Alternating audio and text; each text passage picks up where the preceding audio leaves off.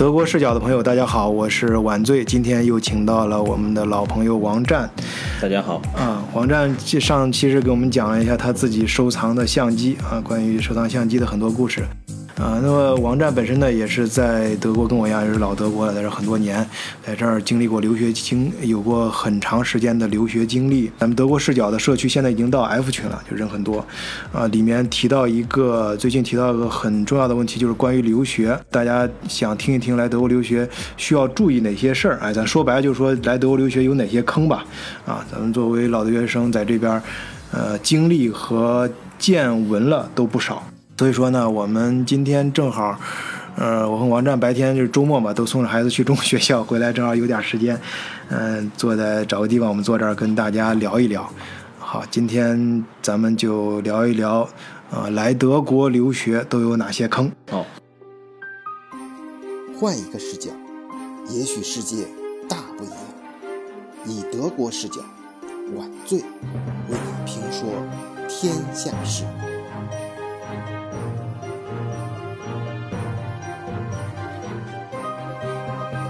我跟晚醉的话呢，我们都是这个，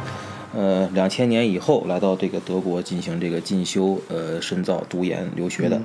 典型的刘德华，典型刘德华。对，那个时候的话呢，就是说考虑来德国留学的话呢，就是一大优势，就是人们都说的，德国的话没有学费，啊，就是整体大学的话，不管你是读本还是读硕也好，是没有学费的，而且的话呢，允许你假期时间打工来补贴咱们平时的这个生活的这个需要。最最开始是一年九十天，到后来放的政策更好，就是一百八十个半天。哎，你别看这整，虽然时间总长度一样，但是分成半天之后，就你更灵活了。所以第一个坑呢，我们就是想说这个免费的问题，呃，有那个我在前面节目里面也提到过啊，就是所谓的，呃，天下最贵的午餐往往是那些免费的午餐。其实德国这个免费，咱不是说呃这个人家不好啊。首先我们感谢德国，因为我跟嗯王战我们都是这个受益者。当时确实是属于工薪家庭，真的是就反正我不知道你啊，我是真的是去英美去不起，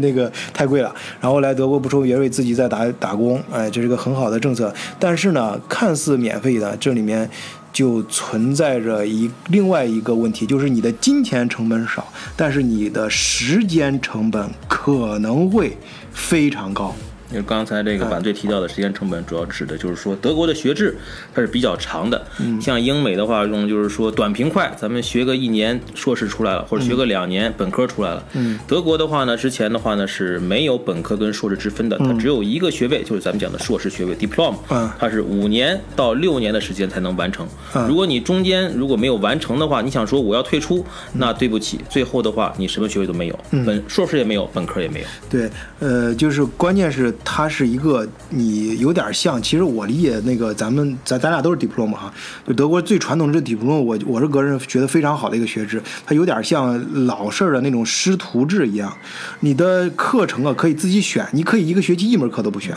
也可以申请 w a l l o p semester，就这个学期我就想出去玩了啊也行，反正自由度很高啊。当然现在德国的学制也改了，改成那个和国际接轨的 bachelor 跟那个 master，但是呃依然还是就是说学这个。学期课呀是可以可以自己选的，你可以这学期多学几个，下学期少学几个，反正总它有一个总长度，好像是十年吧。你超过十年，这个签证官就不给你签了啊。有的地方是，有的地方可能呃有一些略微的差别吧。总之它有一个长期年限，这种导致就是呃把这个课程的选择权跟安排课程权利交到你自己手里面。如果你自己自制力不是很强的话，你可能就会把它拖得很很长这个时间。就是我刚才说的时间成本。当然也有其他方面的，比如说在德国，大家知道有些呃学科，那个你碰见一个变态的教教授很难，真的是很难，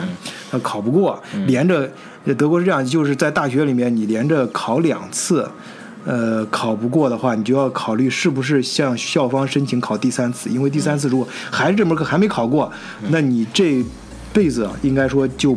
不能再在德国学习了。就直接学校给你开除了。你在德国学好，所以好多人考完第二次就不敢考第三次，会申请转学，然后到一个新的学校再重新开始。啊，当然有的学分可能能能带过来，有的不能，但是就是可以重新就有三次机会嘛。但是你只有一次转学机会。对，嗯就是刚才这个晚队提到的这个的话，就是说德国的学制比较长，同时的话呢，德国的学业的话呢是是宽进严出。嗯，宽进严出的话呢，一方面讲呢，就是这个每一科的话呢，它的这个就是学科的专业性都是比较高的，嗯。教授包括这个讲师的水平普遍也比较高，他们可以就是说给你讲的很深，给你讲的很泛，给你讲的很具体的东西，嗯。就完全需要你的就是来理解。然后的话呢，考试的时候它的自由发挥度是比较高的，不像中国人讲呢，就是咱们练一练练习册，背背题，背背考题就能考过。在德国的话呢，很多考试的全是自由发挥题。啊，对，哎，你你是学什么专业？我是学经济工程，啊，经济工程，我是我是学数学和物理学。呃，我那时候真的有几门课，就是老师说你随便带，你带电脑，带这个，嗯，你笔记本儿，呃，什么的都可以。比如说你说自由发挥，他你你题你就会，只要能把题答出来就行。对，就是天下免费的午餐就是最贵的午餐。同时，他那个最难的考试就是开卷考试啊，对对，最难的考试其实是开卷考试。你碰见这种考试，你要注意了，这种考试其实是很难的。而且这是一方面，再一个他平时教的时候，呃，我不经济学教授还好，他给你弄那种你可以 download 他们那个 PPT，但是像像数学、物理学这个教授基本上没有 PPT，都是他手写的，黑板上唰写的，而且是那个我反正我每次我都跟不上，我都是抄同学的笔记回来，然后会然后再加上自己到图书馆里借国内对等的这些书，那一般大学的还都讲不到德国这么深，还要去借借呃一些名校的书，然后自己反复对照着看啊，真的是很很很难的这个，嗯。嗯，所以说的话呢，给就是想未来德国或者想来德国学习的这些就是呃留学生们要提一个醒，德国的话呢，虽然是学费全免，嗯同时的话给你打工的机会来贴补家用，但是的话呢，就是德国的学业是比较难完成的啊啊一定对要塌下心来，好好的呢研究的就是说你这方面的这个专业啊、准备好考试，最后取得较较好的成绩，对对以后帮学习找工作也有帮助的。对对，你就是你要选择来德国呢，就最好选择。真的是踏踏实实的，我就想学一门一门技术，或者是想学这门课学好它。你要这种心态过来，然后你就是扎根啊！我不管，我可能笨一点，我用的时间稍长一点，但是一定是呃，德国本身民风还有整个国家这个呃文化感，就是给你一个踏实的、稳重的这个这个氛围。嗯啊，你学习也是最好还是这样的心态，而且就是还这但后我不知道该不该说啊，就后面呃就是其他一些国家啊，咱不是诋毁那个英美国家，他们存在这种确实存在这种现象，就有那种呃所谓的野鸡大学加引号的，就是你可以交了学费就能毕业的啊，就是你只要钱给够啊，你哪怕不去上课呢，最后也能给你一张毕业证。这种大学在德国基本上没有，嗯，就是至少。公立的大学就是国立的啊，就是国字号这种是没有的。就是在德国，你就再嗯怎么样的年轻的或者再不知名的，只要是国家政立，他们正规的这种教授公呃那个公务员，他都很难都要要经过严格的考试啊，你都很很说不毕业就不毕业了。你这个这个都这个是这个嗯他们，因为他们的行贿受贿成本是相当高的。就是说德国的学位的这个含金量是很高的，应该是高于欧美，包括就是美国的，就是一些。对它呃就是嗯这我们指的是个基本面啊，当然你要顶尖大学那还是那美国的多嘛，美国顶顶尖大学多，但是就是这个基本面来说，德国就是说我虽然不是说那么强，就刚才符合我们那个定位嘛，我们德国瞄准就是中产阶级，我我就是。重点就培养这个中间力量，工程师这一块儿，尤其这块儿很强。就是我要求我培养出来的人肯定是过关的啊，你混是混不出来的啊，这种。呃，就是这里的话呢，也给大家就是抛一个小料吧。如果就是国内的话呢，有这个喜欢学物理学的，或者准备在物理方面的话读研读博的这些同学的话呢，可以了考虑来这个汉堡大学，因为汉堡大学有一位物理教授，应该是在全球应该是顶尖的这个知名的物理学者。每年呢，咱们的这个清华物理学院的院长，包括中科院的这些物理的知名教授，都要跟他来研考一些东西。嗯，他是是有一个那个 Daisy 吧，叫，但是他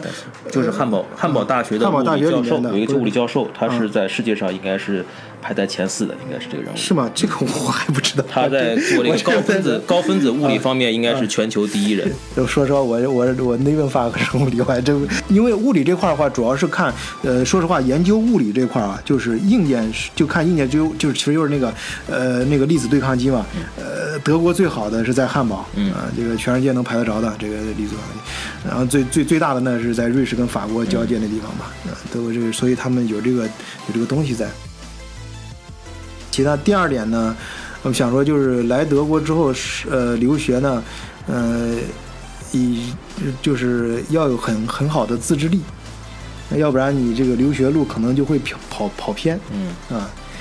呃我前面德国故事里面讲过嘛，就是赌场，这其实也是一个真事啊。我的那个朋友跟我说，他有一天他来德国留学，他讲他留学的经历啊，就说他有一次到德国，呃，就是晚上的时候，给他他朋友突然给他打电话，半夜，他朋友是困到赌场里了。就这不是朋友了，就是他同学，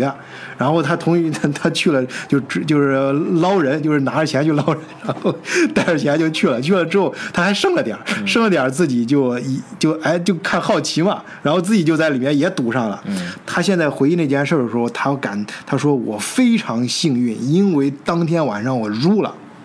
就是当天晚上他他他带的钱他是全输光了，他感觉到这事儿是对他特别大的幸运。哎，我纳闷，我说你这，他说因为当天输了，所以我就再也没去了。嗯，如果要是那天晚上我赢了，还会继续啊，后面继续我可能就陷到赌场里面了，说明结局就跟他说他跟他同学一样，过两天可能就回国了。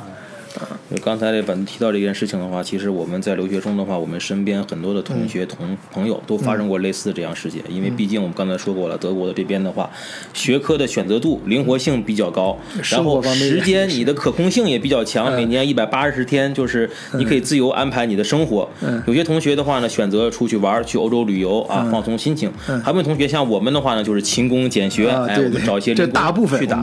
在打工的时候就会发现一个问题，就是发现到有些公司的话会向你抛出橄榄枝，会跟你说，哎呀，你就不要上学了，留在那边继续工作吧，我给你提供一个岗位。有些同学的话呢，可能经不住这种金钱啊或者各方面的诱惑，可能就选择了最后放弃学业，直接就开始工作了。这个时候的话，你就要考虑一件事情，就是说可能一开始你可能比别人的话呢要优越一些，毕竟别人还在辛苦的上学，嗯。已经开始打工挣钱，有自己的收入了。但是的话，当你人到中年的时候，你想在你的一个公司一个职位的提升方面嗯。啊有所这个发展的话，人就要考虑你的这个你的学位够不够了。嗯。因为一般的话，在德公司里面的话，做到一个部门的经理或者区域的主管，包括总监的职位的话，是不可能给一个没有上过大学的人。嗯，对，咱们不是见过那个老陈那边嘛？他他是那样，他老陈那个主要是他，人家在国内，当然你如果是刚才就是王战说这种情况，还有还有一种例外啊，就说你在国内已经有学位了。哎，这德国是承认的，因为德国跟中国签过这个，呃，互相承认学位的这个协议嘛，就是你在中国正规的大学里面啊，就德国能查得到的，九八五、这大学二幺幺、啊九幺幺这些学校的啊、里面能能对你的你拿到的学位他是承认的，所以你要是你刚才像王安说那种情况，在大大公司找你了，你也想明白去工作，你你如果有国内的学位的话，你最好这可以的，你去了之后在公司里面他是认可你国内的要不然的话没有文凭，就是像王战刚才说，你在德国有公司里面到一定程度就很吃亏，啊，但是如果啊，我是说如果你要真碰见这种情况了啊，你也也其实也有解决的办法，就是说你德国公司跟德国国家部门它是承认 Fernstudium，、就是你可以一边工作一边读一个类似中国的什么远夜校夜校一样啊远程教育那种远程教育，那个这个德国是是承认的啊，你你呃那那就意味着你那你要读出来，你要一般一工作人害怕心就散了，我坐那儿看书看不进去了。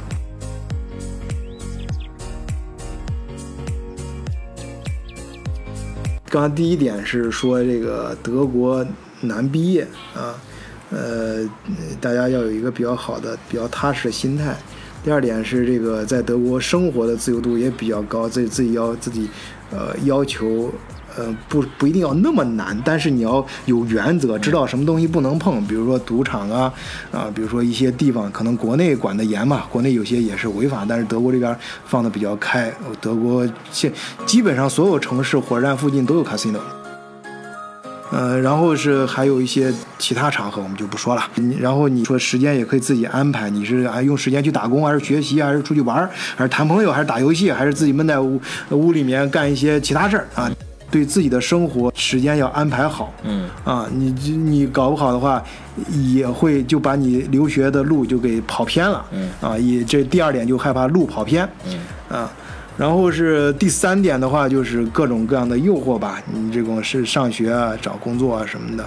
往后啊，就是引到我们要谈的下一个话题，就是在德国留学。很多咱群里面朋友也专门问我这几次，他们可能到这个夏天正好是毕业的时候啊，问我就是你谈谈在德国大学毕业之后如何找工作吧。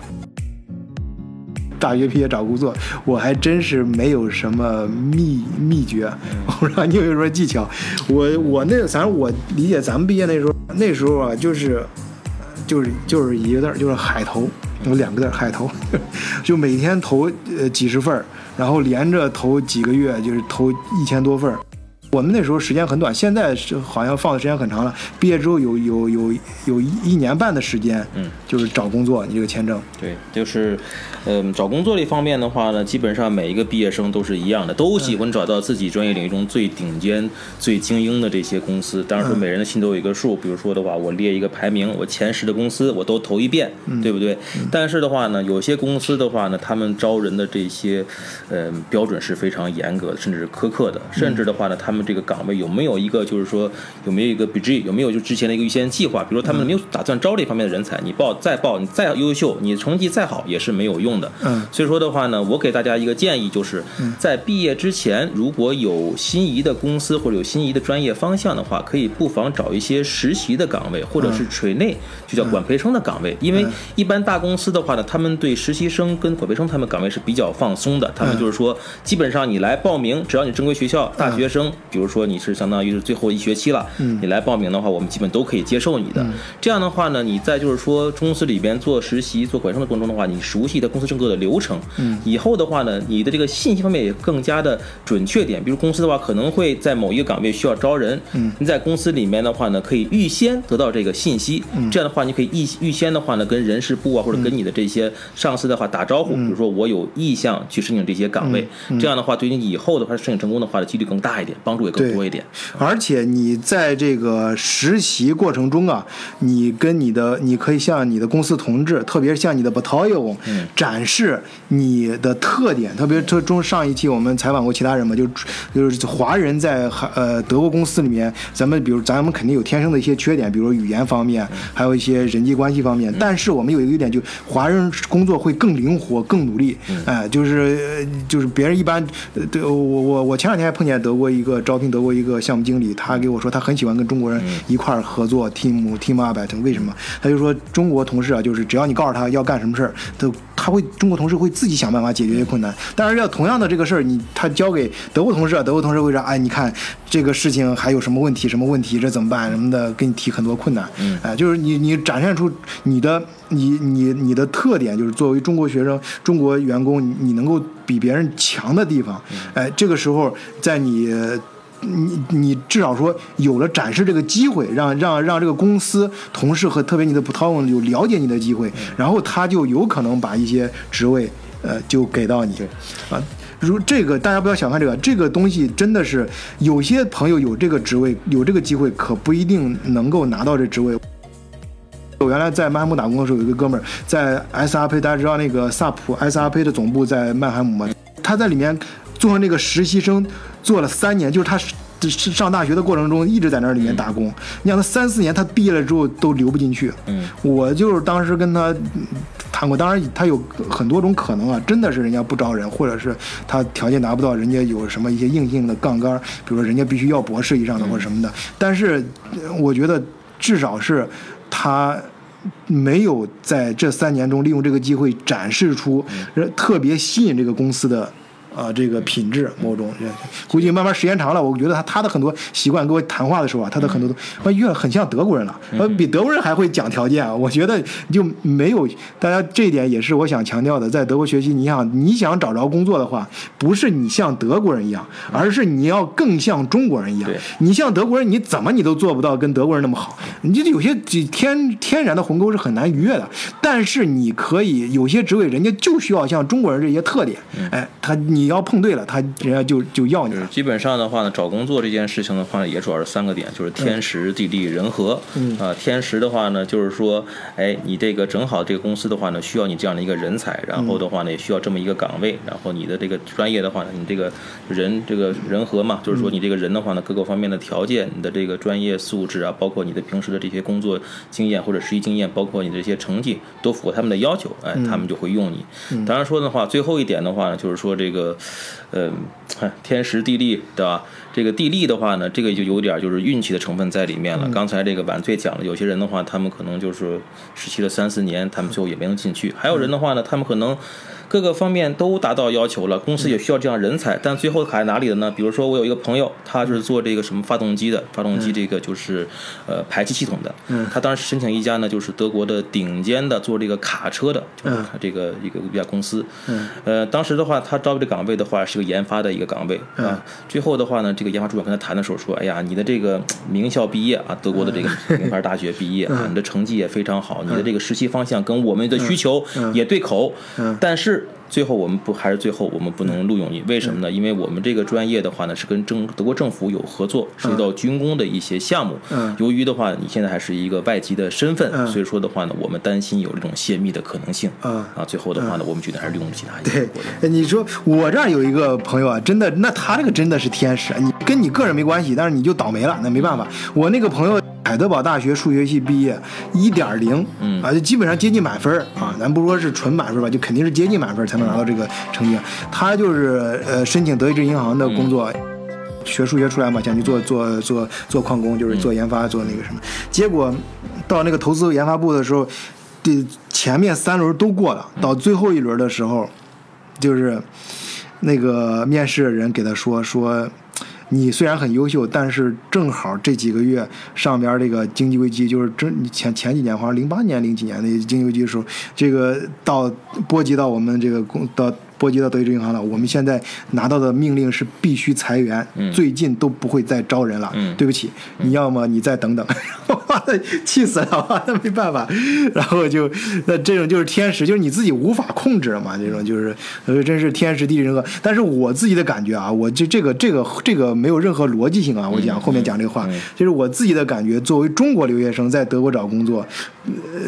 呃，我我自己感觉到运气占的是第排名第一，这个成分是第一。但是还有一句话就是运气总是留给准备好的人。哎、对对对对你，像就是说，给大家一个建议，也是忠告吧。就是说的话呢，在大学里面的学习期间，包括呢，或者在公司里面的实习期间的话呢，人要具定一定的社交性和社会性。嗯，有些人的话呢，因为德国这边的话，由于咱们刚才也谈到了，就是这边天气的原因啊，冬季时间比较长，尤其进入十月份之后，夏天冬季开始之后的话呢，每天的话大部分时间都是在下雨、阴天、黑暗中度过。嗯阳光直射时间比较长，人的这个心理的阴暗面化会更多一点。嗯更多人的话就更加什么呢？自闭甚至自卑一些。对但是实际上这样的话呢，对你以后的这种工作的生活并不是很有帮助的。为什么这样讲呢？因为很多的学校包括公司会举行一些呃晚会呀、或者一些组织一些大家的群体的，比如 team building 这种活动，好多人就不愿意参加，觉得哎呀，我也不愿意去，我语言也不通，文化也不一样，他们吃东西我也不习惯，而且中国人对，而且中国人还有那个特点，就是两耳不闻窗外事啊，什么还得埋头只读圣贤书，就是哎其实这样，其实这样并不好，因为的话，通过这些活动的话呢，你可以展示自己的能力，同时的话呢，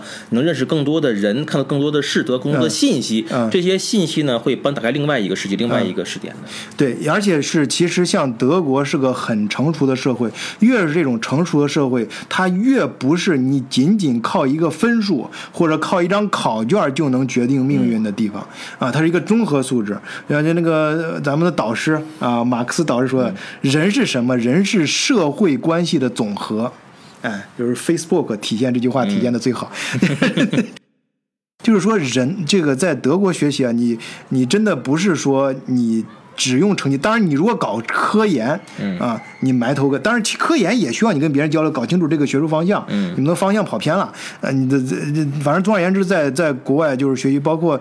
包括甚至包括搞艺术，就上次我们那个另外一个咱们德国视角的嘉宾，呃，小丁经常来做节目，他这搞音乐的，他说音乐也得跟别人经常交流，嗯。才能够，你不能也是埋头自己练也不行，嗯。啊，就是这个这交流真的很重要，在德国，你你这个时候信息全了，就是我刚刚说，他你接触的社会的信息足够多，维度多，这样的话你接触到那些好运的机会嗯。才会多，概率才会大。哎，所以我这之前我刚才说那个运气好的重要性。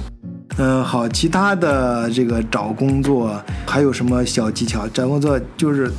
一定要多多投，不不要嫌麻烦啊。嗯，除此以外的话呢，就是说在很多的城市啊，欧洲也好，美国也好的话，都有很多这些华人的公司。嗯。啊，我并不是说华人公司不好，因为在华人公司的话呢，他们有点好处，就是说他们的门槛比较低，基本上呢，就是说很多大学毕业生的话呢，哪怕专业不对口，嗯。啊，之前的话我认识很多学艺术的、学音乐的，他们最后去了物流公司，去了贸易公司啊，因为他们有这种语言的天分啊，他们会讲德语。对。啊，好多中国公司的话，他们从国内调来的人员，他们不会讲本地的语言，所以说他们需要呢这样的人来帮他们做一些事情。所以说的话呢，就是说也给大家提一方一方面，就是说如果就是说觉得自己的呃德语水平不够或者外语水平不够的话呢，可以从中国公司开始做起啊，以这个为一个跳板，以后的话慢慢的可以就是在那个但是当然你要注意啊，你你去申请德国公司，不是说你语言不够就可以去中国公司，而是好多中国公司要你，就是因为你通两边的语言。哎对。啊，就是说你你这个语言是一定要学好的，就是你尽你最大的可能把你学到你你能学到的最好的程度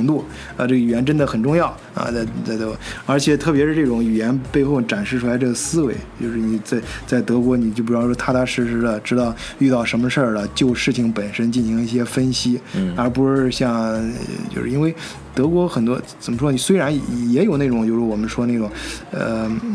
看人情世故啊什么的，但是。基本上德国这个法治这一条还是很强的，有很多事情需要就事情本身，你你要不要怕麻烦，呃，抽丝剥茧的把它分析清楚，嗯啊，这这这对于德国，呃，无论是你找工作还是以后生活都非常非常的重要啊。反正我们都吃过这些亏，以后可以慢慢给大家聊这个。今天还有一个听友就跟我交流，他是学美术史的，啊，说找工作不好找什么的。我说这也不一定啊，因为呃，有些你比方说这两年新出来的自媒体公司什么的媒体公司啊，比方说今日头条、抖音，他们在欧洲都有分公司啊，现在建峰，他们可能哎，对于这些公司来说，你学艺术的可能在里面工作，说不定施展的空间会更大，嗯，啊，能把气氛更好的搞搞搞搞起来就是。说你可能你学的是一个比较偏的专业或者比较冷门的一个专业，但是这个时代非常变得非常快啊，也就是说，一个个自媒体的时代，一个信息高度发展的时代。同时的话呢，你要想的宽一点。比如说的话，之前我也给别人提过一些建议，他是学历史的，哎，他说我能找什么工作？学的是大学当讲师、当讲师之外的话，对不对？我说你可以去试一试汉堡的文化交流部啊。你像汉堡政府，他们下边有一个文化交流部，他们每年的话，因为汉堡跟中国的上海友好城市，嗯它每年有很多这些教育啊、文艺啊、旅游啊、艺术啊、历史这方面的交流，你可以去那儿试一试啊，嗯对不对？他们可能需要你这样的人才呢。嗯有的时候的话，就是说你要想想你有哪些优势，你不要光想我学的是冷门儿，我选的是一个偏科，没有人用我，对不对？嗯其实但你要讲你在国外你是唯一的一个中国人，在那里的话你会说讲中文，哎这就是你的优势。哎，对，而且现在你要知道，对欧洲跟中国的业务量需求，呃，不管呃这几年是不是遭贸易战什么等等这些影响，但是它的需求量是这这个联系是越来越紧密的，这种越来越强的。啊，你就想吧，这一代一代的人肯定大家是把它做得越来越好，不会说这个随着啊人来就是来留学的人越来越多，一代一代积累的人越多，大家越走越远，这不可能的啊，肯定会相互在一起，而且世界发展也是这个目标，呃，这个趋势。好，今天到最后呢，我们两个人呢也是今天即兴啊到这聊，肯定还有一些没有照顾到的点啊，跟跟咱们社区朋友还可以互动。那么也欢迎更多的朋友直接加入我们的社区啊，就是加微信联络员木文二零零幺四十二啊木文就是月亮的英文拼写 m o o n 二零零幺四十二啊，会拉你入群，然后群里面呢呃呃网站也在，我们就会呃大家可以进行一些反馈，然后我们就就一些具体的点。我们再进行一些更具体、更深入的讨论啊。总而言之呢，呃，我们今天就是暂时聊到这里。有句话怎么说呢？呃，就是说我们是抛砖引玉吧，呃，开了一个头，然后呃，其实前面也聊过了，也不算开头了。我们今天就是即兴碰到一起，正好就聊一下这个话题，在下面更多的、更细的、更实实在在、具体到每个人情况不一样的情况呢，还还需要大家在咱们社群里面啊，咱们已经到很多群了，已经在已经到 F 群了，就是在不同的群里面，你可以提出问题，然后相应的有在这边的朋友啊，包括有在德国的，也有在。中国的啊，也有在世界其他地方的，哎，大家可以相互沟通一下，相互交流啊，这样的话会会对你的帮助更实在一些吧。啊啊，真正关于德国留学这个主题，还里面有很多东西，我们再放在群里社群中啊，甚至包括一些线上线下的活动啊，我们去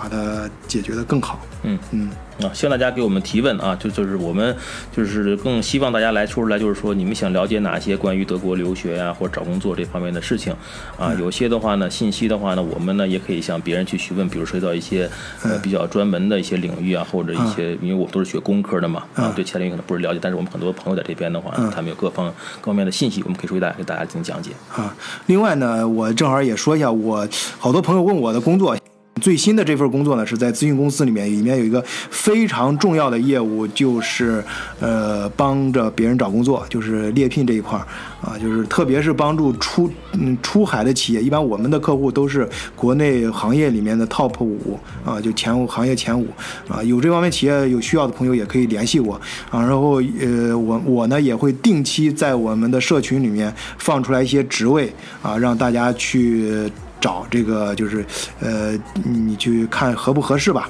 然后同时呢，呃，我也可以就是免费的给咱们自己的德国视角的群友提供一些免费的咨询，帮你看一下你的简历啊，对于一些职位怎么去应聘啊，或者你相中哪个公司的职位了，我们可以反向公关都可以啊。这个也是给咱们德国视角的群友一些福利吧，啊。嗯，好，那个王战还有没有什么想说的？没有了。啊，最后王战还是很厉害的啊！哪天让王战可以讲一讲自己的工作经历。王战原来机会给大家说一说。我给大家可以先小预报一下，这王战原来是在德国一家顶级，因为世界顶级的一家公司。哎，能说公司名吗？能说。啊，可都喝过啊，对，都喝过可口可乐公司，在里面的机械工程师。然后呢，现在由于做的特别出色，然后现在又又又接又开始升任做到销售啊，这这一层面，大家知道销售对工程师要求的素质就更高了，尤其是中。国人，那你对你语言交流能力真的是很强啊！就我们真的，咱们咱们住这一片中国人都特别佩服你这个 交流能力，真的。王战平常那个语言就是不光是德语口音啊，就这个说话节奏，如何跟人交流这方面能力真的很强啊，真的是很强，我们都佩服。啊，下下次给大家讲讲你的故事。行，谢谢反对的台，希望大家给大家讲讲。好，好，行，大家祝大家呃，马上就就不是周末，周末就要过完了啊，过完了就开始下周周一啊，周一有一个好的心情，开始展开新的一周工作。好，好了，谢谢大家，再见啊，再见。